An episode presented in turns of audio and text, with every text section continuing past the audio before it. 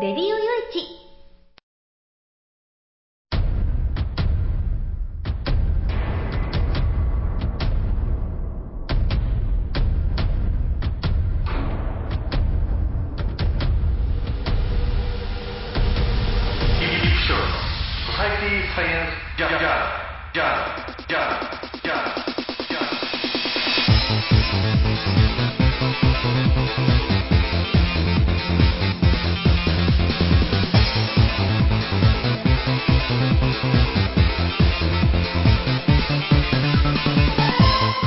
皆さんハローじゃご機嫌いかがですか？ソサイティサイエンスジャーナル第503回ということなんですけれどね。えー、まあ本当あの朝晩寒くなりまし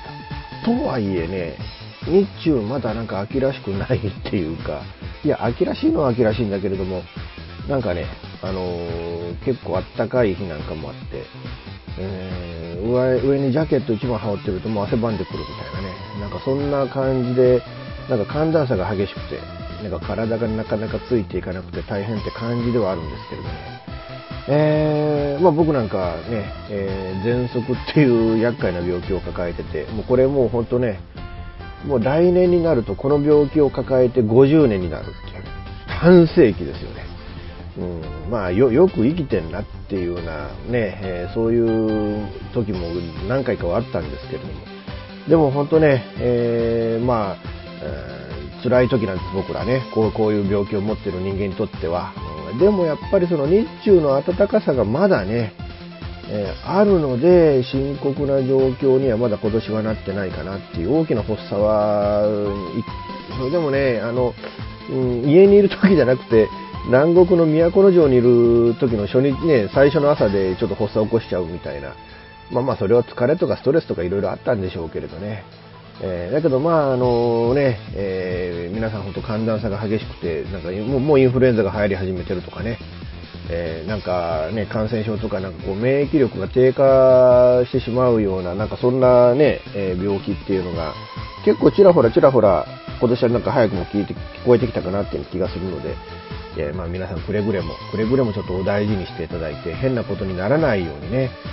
お気をつけいただきたいななんてことを言いながら、ああもうもうちょっと もう、30秒時間あった、尺があった、えー、ね、えー、なんですけれども、本当あのね、えー、まあ、あの、今週もちょっといろいろね、え、いっぱいちょっと喋んなきゃいけないこともあるんですけれども、まあ、2つにまとめると、この話題とこの話題かなっていうのはね、えー、そういうこの2つの話題で今回もね、えー、皆さんに、えー、お届けしていこうかなと思いますので、え最後までお付き合いよろしくお願いいたします。この番組は、レディオ用地の制作により全国の皆様にお届けいたします。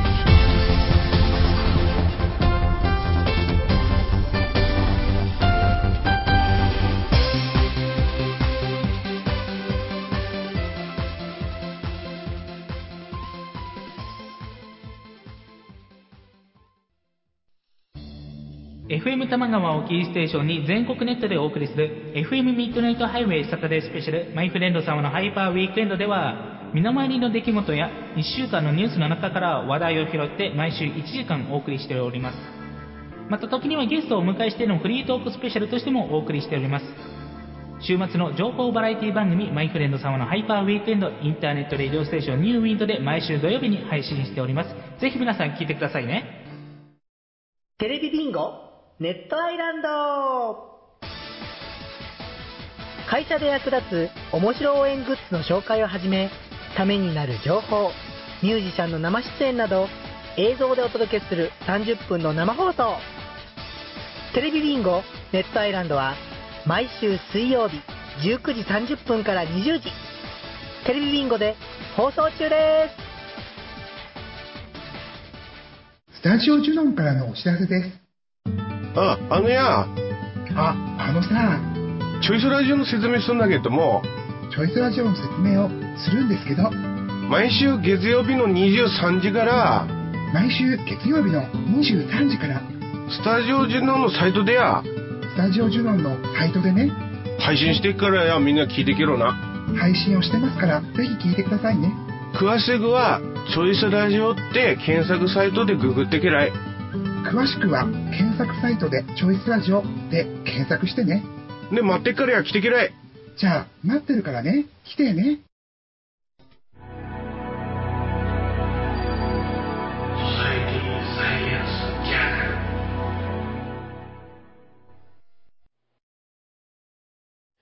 えーっとね、あの、今日お話ししているのが、えーっと、2016年10月の29日っていうことで、放送日30日の前日、えー土曜日の午前中、まだ9時51分、ね、にお話をしているわけなんですけれども、えーこれ一昨日なんですけれどね、うん、テレビのニュース見ててびっくりしたというか、えー皇族のね、えー三笠宮高人親王殿下がお亡くなりになられたっていうことなんですけれども、この方はね、えーまあ、現在の天皇陛下のおじさんにあたられる方で、昭和天皇のお末って一番下の弟さんっていうことなんですけれども、まあ、考えてみたらね、うんまあ、昭和天皇が亡くなられてもう27年、ね、えーなんか平成は30年で終わりみたいな話も今出てきてますけれども、えー27年ね、えー前に、ということはもうそんなにね、えー経つわけで、その弟君がまだそこ、ね、えー現在まで、まあ、お元気であったっていうのが、まあ、あまあ、すごいことだったんだろうなっていうふうに思うんですけれども、明治以降で100歳を超えた皇族っていうのは、まあ、初めてなんだそうですよね。まあ、あの、天皇家自体がね、あの、本当はあの、それまでの天皇家ってそこまでの長寿の方ってそう多くはなかったわけで、えー現職天皇で、えーあれだけ長生きをされたっていうのも昭和天皇が、ま、記録的なことだったっていうふうに言われてますよね。うん、そう考えると、まあね、この代のね、えー天皇のね、えー実事っていうのは、まあ、まあ、あの、歴代に比べるとかなり長生きだった、えーということなんだなっていうのがよくわかるわけなんですけれども。でもあの、本当ね、えー結構この方、なんやかんやと、なんやかんや、なんやかんやっていう、えーね、えーもうなんていうのかな、うん、いろんな意味で活躍をされた方で、なんといってもやっぱり従軍経験がある、軍隊に行ってたっていうのがね、うん、あの、案外ね、僕らその、皇族だなんだっていうお偉いさんの方々っていうのは、その兵役だのなんだのっていうとこからね、逃れて、うん、あまりそのね、えー軍隊の辛いところへ行かれたっていう、そういうのイメージが全然湧かないんですけれども、でも海外なんかでもそうですよね。えーイギリス王室なんかでもね、えーもうあの、軍隊に行か、ね、従軍経験をね、で、結構辛いしんどい思いをされてっていう経験をされておられる方はいるわけで、まあそう考えると日本も、まあ結構そのね、イギリスの王室の影響なんかもかなり受けてたわけですから、えーまあ皇族が軍隊に行ってたっていうのもそんなに、うーん、おかしいことではなかったのかもしれないですよね。でも本当ね、あの、戦後になっても、こう、かなりね、あの、いろんな活躍をされてて、えー特にね、えーこの方は、あの、その従軍経験を、があるということで、なおのことその、その経験をもとにして、えーこのね、えーあの、平和ということをかなり訴えられてた方、あーですよね。うん、あの、本当あの、平和っていうことに対してのこだわりっていうのはかなり強い方あーだったなっていう印象を僕は本当こう強く持ってます。それと何よりもこの皇族の方々ってなんでこうなのかっていう、そのね、何かを研究したね、えーその研研究ということもいっぱいされていて、で、音楽もされてて、スポーツもされてて、みたいなところってあるじゃないですか。うん、あの、ね、この方、考古学者と歴史学者としても、えー結構ね、えー活躍をされてて、何よりもそのね、例えて言うと日本のその天皇家の歴史っていうのは神武天皇から始まって、というふうに、まあこれ歴史の教科書からしてそういうふうになってんだけれども、この方が指摘してるのは神武天皇の即位は神話であり史実ではない。えー積極的に、えーこのね、えーその起源説、えつまり日本の起源を、まあ、まあ、神武天皇がこの日にこの日本国を建国したんだみたいな、えそれを積極的に復活するのは反対という論陣を張ったっていうね。えー、だから赤い宮様って言われた左翼だっていうね。あの、何なんでしょうかね。えー、だからその、右翼の方々の中には皇族からお前は離れろっていうことを、えー、要求することもあったとか、右翼が家に押しかけてきたとか、えー、そういうこともあるらしいですよね。うーん、まあ、あとはね、なんていうのかな、あのまあ、め、あの戦前は皇族議員として国会議員の、経験もある。ただ、この、いわゆる貴族院の中でも、その、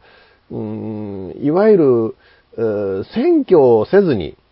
自動的に議員になられるっていう、そういう制度が昔のね、えー、その貴族院というか、国会制度にはあって、えー、だから立候補することなく自動的にこうね、えー、皇族議員になったということなんですけれどね。うん、ただ、軍人の政治的関与は好ましくないという慣例があったりとか、皇族議員はほとんど貴族院に出席しないっていうことだから、その、国会議員の立場にはなったんだけれども、うーん、実は、あね、えー、ほとんど、ほとんど議員活動はしていなかったと。ただまあこれで最後の帝国議会議員の経験者でもあるということなんですよね。えー、でも同様の宮さん、宮さん、宮さんってあれですよね。あれの作詞が実はこの三笠宮殿下が出してたとかね。えー、あと、まずこの東洋というかオリエント文化にはかなり造形の深い方で、えー、ね、そういうあの、研究もいろいろされてたっていうことですよね。だから日本とトルコのね、えー、関係っていうのは、あかなりこうね、密接だったんだ、みたいなことも言っておられる。あとダンスね、フォークダンスを踊られる っていうのはね、えー、だから、あまあだからなんかこうね、皇族っていうのはだからその、あれもこれもどれもできなきゃいけないっていうことを考えると、うーん、まあ僕らには真似できねえなと。うん、僕らどうしてもね、あれもこれもどれもやってるうちにどれも全部中途半端になりますからね。えー、だからこうね、さっきも言いましたが、トルコと日本は古くから大変友好関係を保持しておりまして、大変、えー、大いに誇り、誇っていることじゃないかと思いますみたいなこともおっしゃっておられるっていうこと、えー、ですよね。まあそんな感じでね、こういろんな感じで、あとはその三笠宮ね、えー、な、はいとかなんとかっていういろいろスポーツなんかでもそういう、うん、大会がいっぱいありますよね。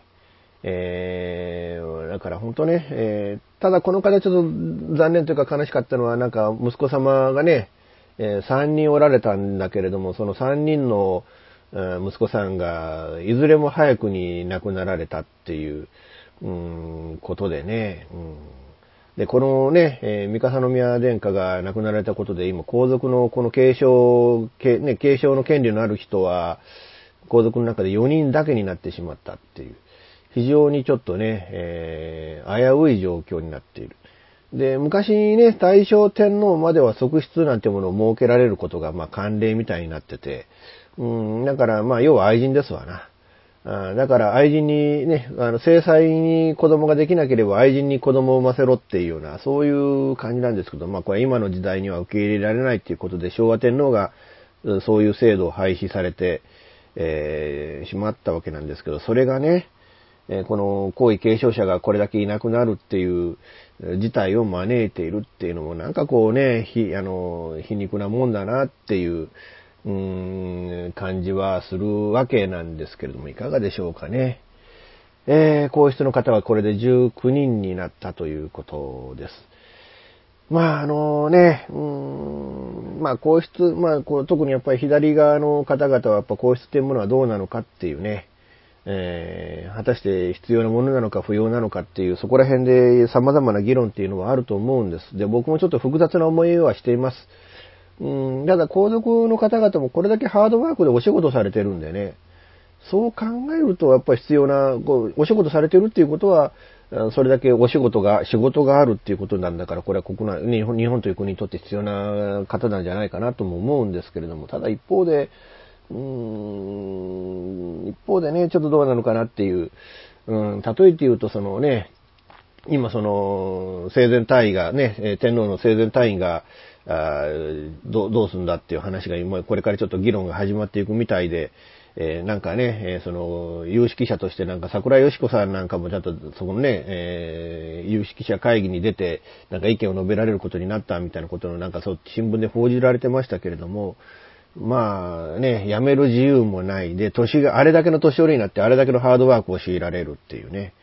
えー、で、我々の目から見えるようなその外交的なこととか象徴としての役割とかだけではなくて、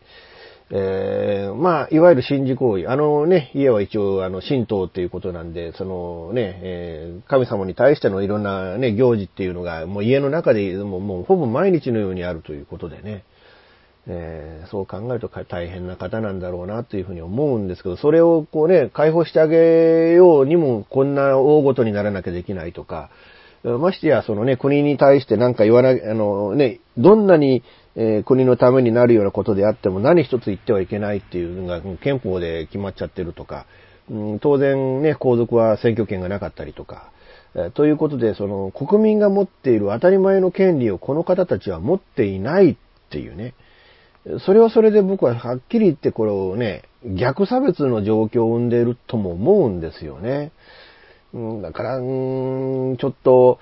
っていう、ちょっと考えさせられることなんじゃないかなっていう、えー、風にはもう僕も思うわけなんですけれども。まあ、この三笠宮殿下、そのね、あの、天皇が退位するっていうことを、えなんかこうね、えー、その明治の時の皇室典範の改正っていうのを、その戦後、新憲法が公布された時になんかもうすでにね、訴えておられたっていう、そういう意味でも、かなりこう先進的なお考えをお持ちの方だったんだなっていうのがちょっと伺い知れるところだったんですけどね。えー、まあまあ100歳で亡くなられたっていうことで、えー、愛との意を表したいなというふうに思います。まあ、あのね、こうした、まあちょっと今、こう様々な議論で、うん、ありますけれども、まあその推移はね、身をもって、まあ僕もやっぱり、あの、解放してあげてほしいなっていう部分においては、生前退位は大賛成なんですけれども、まだこのね、えー、反対論がいろいろあったりとか、折衝というもので対処すればいいじゃねえかみたいなところで、うん、まだ議論があるんですけれども、でもまあ一応、こね、結論的には、えー、平成30年で一応一区切りっていうことにはなるみたいなので、えー、まあね、その議論のね、今後についてはちょっと推移を見守っていきたいものだなと思います。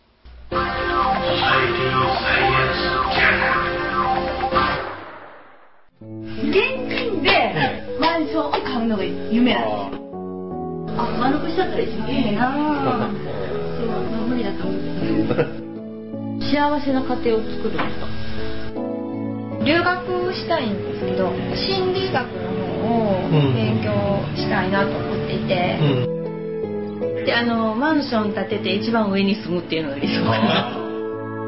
あなたの夢を応援しています。風俗リンクラジオ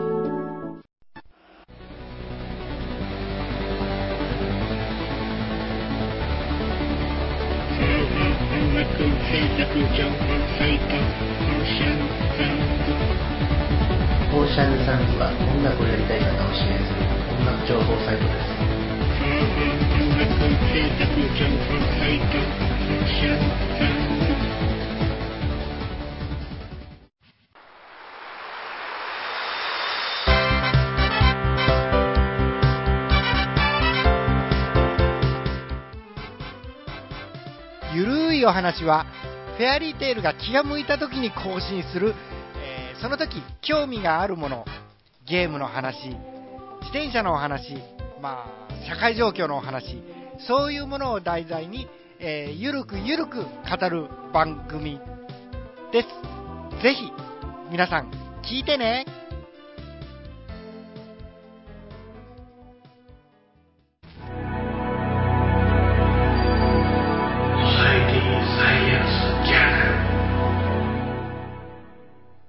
本当はね、えー、他にもちょっと話したいことってあったんだけれども、まあ、ちょっとこのニュースはね、えー、あまりにも、あまりにも希望が大きくて、えー、同時にあまりにも失望が大きいっていうね、いう、いうニュースをね、ちょっとお話をしとかなきゃいかんだろう、これは、と思って、えー、それをちょっとお話しようと思うんですけれども、えーっと、まあ、平成27年の10月27日、もうまあね、2016年に、えー10月の27日、日本時間では28日の朝ということなんですけれども、ニューヨークで開かれている国連総会の第一委員会で、えー核兵器を法的に禁止する初めての国際条約、えーというのでね、えーいわゆる核兵器の禁止条約ですよね。えーそれが採択ね、えー採決にかけられて、えー賛成123、反対38、棄権16、えーで採択されたっていうことね。ようやくこの国際社会が、あの、核兵器をもう禁止にしましょう。えーみんな核兵器を持つのをやめましょうっていう方向で、やっと国際社会がまとまる方向に持ってこれたのかなっていうのね。えー、いうのは本当に喜ばしい限りでね、あの、まあ、我々の世界って、常に平和を望んできたはずなんですよ。だからね、えー、まあ、どこどこの戦争が終わったっつと、ああ、よかったなと思うし、え内戦終結よかったなと思うし、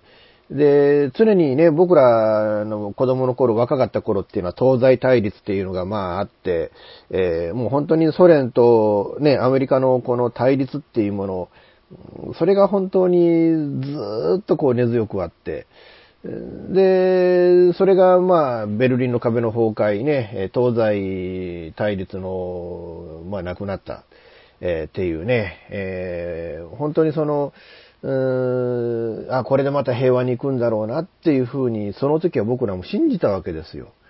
で、そっからあとね、やっぱり中東で、まあまあイラク戦争ありの、えーどこどこで戦争ありのっていう、この、局地的な戦争っていうのがあちゃこちゃあちゃこちゃで起きて、で、今、挙句の果てにイスラム国国とされる IS みたいなね、えーそういう問題が出てきてっていう、なんかむしろなんていうのかな、その、まあ、アメリカが統治する部分においては、まあ、結構なんていうのか、そんなにね、ゴダゴダゴダゴダしてない部分っていうのはあるんだけれども、そのアメリカの、うーん勢力のが、こうね、力が及ばないところでは、本当に以前に比べて、むしろ、なんかこうね、戦争が起きているっていう、なんか本当、うん、嘆かわしい状況だなっていう。なんだけれども、やっぱり、やっぱりそれでも各国は平和っていうものを望んでいて、平和の方向に行くためにはどうしたらいいのかっていうことを真剣に考えてるんだっていう、そういう希望っていうのが今回のね、この国連の総会委員会で、この採択にかけられたこの核兵核兵器禁止条約の、まあ、採択という、いうことなんじゃないかなとは思うんですけれどね。えーそこにおいて、まあ、日本がアメリカやロシアとともに反対に回っちゃった。日本という国は被爆国ですよね。で、唯一、世界で唯一戦争で核兵器が使われて、多くの方々が、あこうね、多くの方々が、こう、うーん、命を落としたわけですよね。この、しかも悲惨な、あまりにも悲惨な命の落とし方をしたわけですよね。それはぶっちゃけ広島の平和公園なりなんなりに行ったら、わかること、理解できることだと僕は思うんですけれどね。でも本当、それがどういうことか、まあ、かな悲しいかな、あねえ。もあの、それが、今回その核兵器禁止っていうのを国連でこうね、するのにこう、反対に日本が回っちゃったっていうのは、もうあまりにも俺穴開けたくてね。まあそれは確かにね、アメリカっていう国の核の傘の中にあると日本は。で、しかもこの北朝鮮という国がぶっちゃけ核兵器を開発しちゃったっていう部分があって、うーん、で、そこがね、核兵器を開発だからもう日本はどう守るんだと、アメリカの核がなければ、その、北朝鮮が日本に核を撃ってきた時に、それを打ち返すこともできねえじゃねえかよっていうね。えーその、まあ、怖さっていうのは確かにある。だからそれはアメリカの核価格によって日本は守ってもらわなきゃいけないんだから、核兵器が禁止されちゃ困るっていう。なんていう矛盾なんですかね。えー、なんかこう、こう、ほんと苦しいって、だけど日本、日本って情けねえなっていう。で、もう一つはね、あの、まあ、かつて都知事だった、まあ今はその豊洲の問題でちょっとね、あの、過去を残しつつある、あの、石原慎太郎元東京都知事ですけどね、うん、彼なんかがやっぱり国会議員時代からよく言ってるのは、それはもう日本はプロトニウム持たなきゃいけないんだと。もし日本からプロトニウムがなくなったら、あーこうね、あの、核兵器作れなくなるじゃねえか。あの、ねえ、えー本当はあの、核武装すべきなんだみたいなことを平気でおっしゃられるような自民党の政治家なんかもいて、で、そのためには日本はやっぱりその原発を持っていかないなきゃいけない、プルトニウムを持っていなきゃいけない。で、まあ、ロケットという名のミサイルも持っていなきゃいけないみたいなね。そういう部分もあって、えーだけどそれは平和領、平和領、平和領って言い続けてはきたんだけど、本音の本音の部分ではそれが、まあ、あるわけですよね。で、それもあって、じゃあ核廃絶っていうことにね、こう、世界がこうかとなると、いや、そんなことした、日本は本当核配備できなくなんじゃんっていうような、そういう、なんかね、うん、間抜けた理論に、こう、戻ってこなきゃいけないっていうのが、なんか、なんかあまりにも馬鹿げてるような気がしてならないんですけどね。えでも本当ね、うーん、ちょっとこれね、まあだから、確かに、あの、いきなりこう実効性のある、ね、罰則規定のある核廃棄条約っていうんじゃ、ちょっとそれはそれで、まあ現実性がない。だけど現実面と理想面とそれを並行して、え考えていかなきゃいけないんじゃないのっていう部分もあるのでね。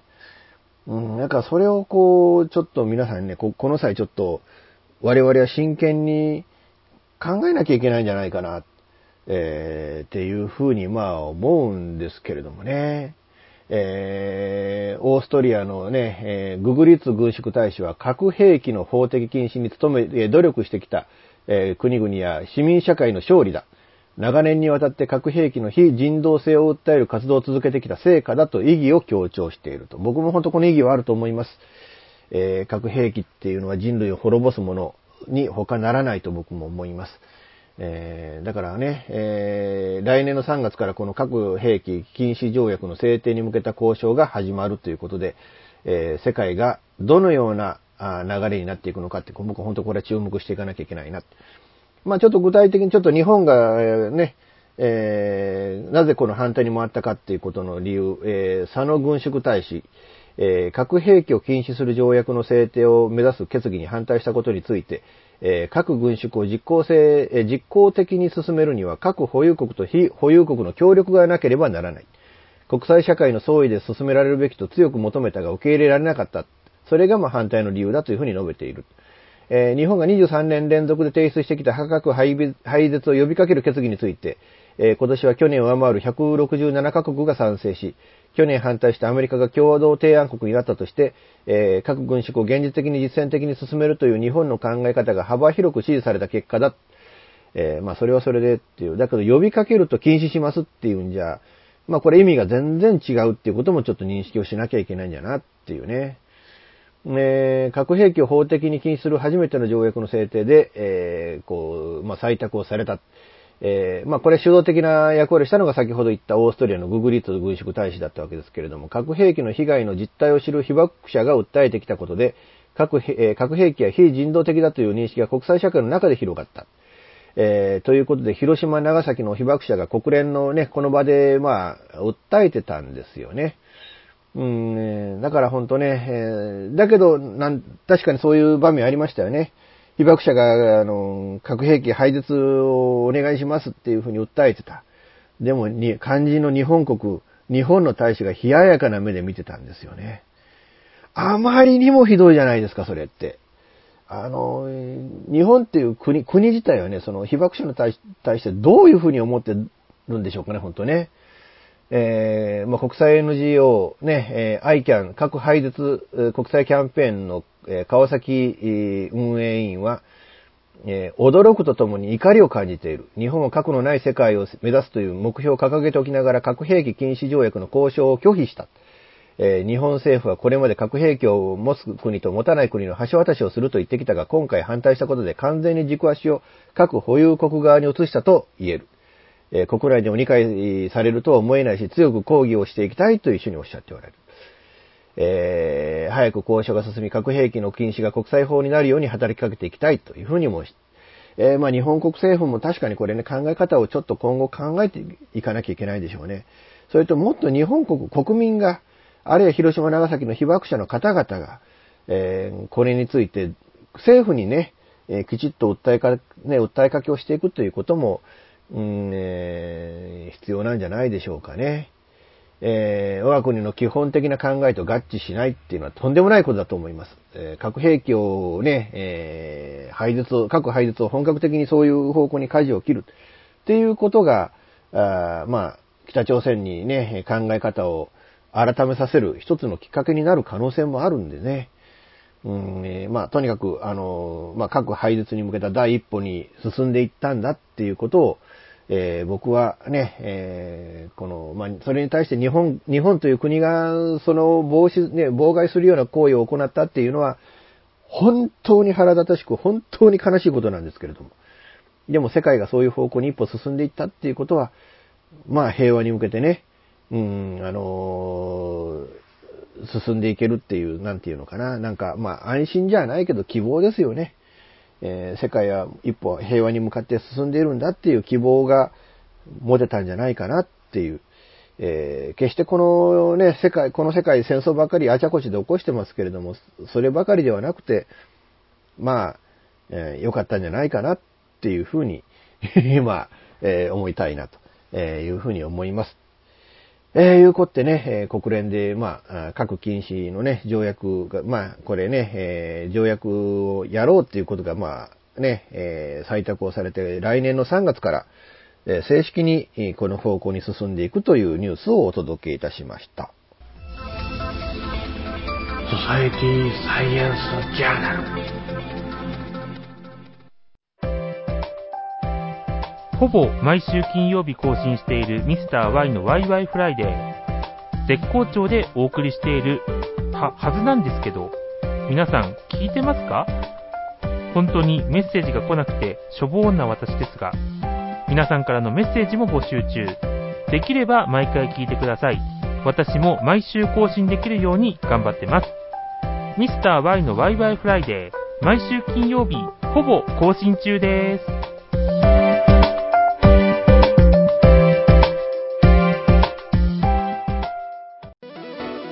デジタルスタジオワッツニューは音、作り方、広め方のすべてが新しい次世代の音楽を作り出します。私たちは自分たちが聴きたいと思える音楽を作ります。私たちは既存の方法にとらわれない今そしてこれからの方法を追求します。私たちは支持してくれる世界中の身近な人へ私たちの音楽を届けます。応援してください。デジタルスタジオ What's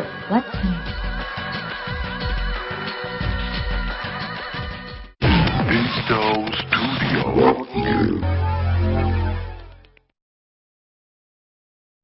えーとね、この1週間前、だから先週、まあ、この放送日が30日ですよね。で、23日、先週日曜日の、え、23時から、アベマ TV の、え、スペシャル2チャンネルでね、えー、僕が出演した、ね、ブラック、バラマヨの放送ギリギリブラックトークという番組が、再放送、約2ヶ月ぶりで再放送されたわけですけどね。えー、まあ僕もね、僕、あれ生放送だったんで僕は見ることできなかったんですよ。で、思ったんですけれどね。えー、あの俺ってテレビ映り悪いなっていうね。もうその、なんていうのかな、その、トーク以外の部分で僕、キョロキョロしてんですよね。自分振られてくる時じゃないからっていうんでね。えそしたらもうその、キョロキョロ、キョロキョロ、キョロキョロ、その目が変に泳いでるのが、まあ、見えるわけですわな。えー、ほんとね、あのまあ、なんていうのか、あの楽しかったですね。うん。それとちゃんと言うべきことは言えてた。テレビの場でね、言えてた、訴えかけることができてたっていう、それもそれで僕の自信にもなったし、まあ、まあ、いい経験をさせていただいたなっていうのと、まあ、それでね、えー、まあ、こうやってテレビ出て、なんとかそのブラックマヨネーズっていう人がいて、で、緊張して何も言えねえのかなと思ったんですけれども、でもあのブラマヨの二人、うまいわ。うん。だからその盛り上げる時にこう盛り上げるっていうのと、それときちっと整理して、えー僕にそのね、えー整理をして意見を言わ言わせようっていうね、最終的な結論を言わせようっていう、そこの部分がきちっと、あの、二人役割分担ができてて、うん、それで僕もそのおかげで全部整理してパッと言えたんで、それは本当に良かったなというふうに思います。またこういう機会いただきたいですよね。えーまあ今ね、その地上波でこういう番組ってやるようなその土壌って今日本にないですけれども、でもまあそればかりじゃなくて、まあ例えて言うと、まあね、BS であるとか CS であるとかそういうね、え内容の番組を放送しているチャンネル、チャンネルなんかもあるので、えーまあ、あの、今後、まあ、ちょっと期待をして、えーね、そういうチャンスがあるんじゃないかなというふうに思いたいなと思います。あとその2日後にはね、えー週刊スパーという雑誌が発売になって、えー僕の名前が結構出てましたね。うん、あのーまあ、インタビューをお答えして、えで、それをね、えまあ、記事にしていただいたわけなんですけれども、えなんか僕がね、その、ね、あんなメジャーな週刊誌で、え僕はその意見を言わしね、あの、知識人として言わせてもらった、指揮者として言わせてもらったっていうのは、まあまあ光栄な、ね、光栄の至りでもあるし、うん、僕としてもやっぱり大きかったなって思いますね。ああいう週刊誌で名前が残るようなことさせてもらったっていうのはね。で、その、また2日後にはこのフェニックス人っていう、えサイトで僕のね、インタビュー記事が掲載されて、それもかなりデカデカとね、え宣伝していただいて、本当ありがたい話だなっていうね、この1週間本当に一気にね、なんか僕の名前がどんどんどんって上がったなっていう感じで、だからこれ、このチャンスを本当活かして、もっともっと大事にしてね、うん、今後に進めていきたいなと、えーそれをまあ強く感じた次第です。えー本当にね、今回このようなチャンスをいただいたね、各社の皆さん、本当にありがとうございました。本当あの、心からね、御礼を申し上げたいなというふうに思います。なんせね、俺ね、自分で本5冊も書きました。俺こんなに偉いんだぞ、こんなにすごいんだぞって自分でいくら言ったところで、まあ、遠吠えですわね。まだ言ってらってなもんでね、えー適当にしかもう相手にされないっていうのもあるんですけど、でも本当、あのー幸いにして、えーこうね、人様が、人様が勝手にこう僕のたあの価値をこう上げていただいたっていう、うんそういう点で、あの、本当に、あのー僕としても大きなチャンスをいただいて、それをまあね、えー生かすことができたんじゃないかな。でもこれね、えーまあ一歩二歩前進んだだけの話で、まだここからがスタートラインでもあるので、えーまあ、頑張って物書きとしてもね、えーこれからいろいろとさせていただけるように、えー頑張っていきたいなというふうに思いますので、皆さん本当今後とも、えー一つよろしくお願いしたいなとえいうふうに思います。えー、こって、えもう10月も最後ですよね。えまあ、今後ね、もう、もう暖かい日はなくなるというふうな予報もあるので、今後ね、これから急速に寒くなっていくでしょうから、皆さん本当くれぐれも、え体調にね、管理をしっかりしていただいて、それとまあ、あの、くれぐれも、あの、インフルエンザとかそういうね、感染症が流行る時期ですので、えー本当、あのね、えーもしかかったかなと思ったら皆さん絶対出歩かないで、えーね、いただきたいというふうに思います。ということで、えー最後まで皆さんお付き合いいただきましてありがとうございました。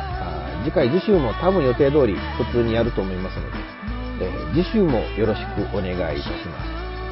この番組は、レディオ用地の制作により全世界の皆様にオンデマンド、ポッドキャスト、FM ラジオでお届けいたしました。お相手はイプシロンこと吉岡雄一郎でした。ではまた次回、ごきげんよう。さようなら。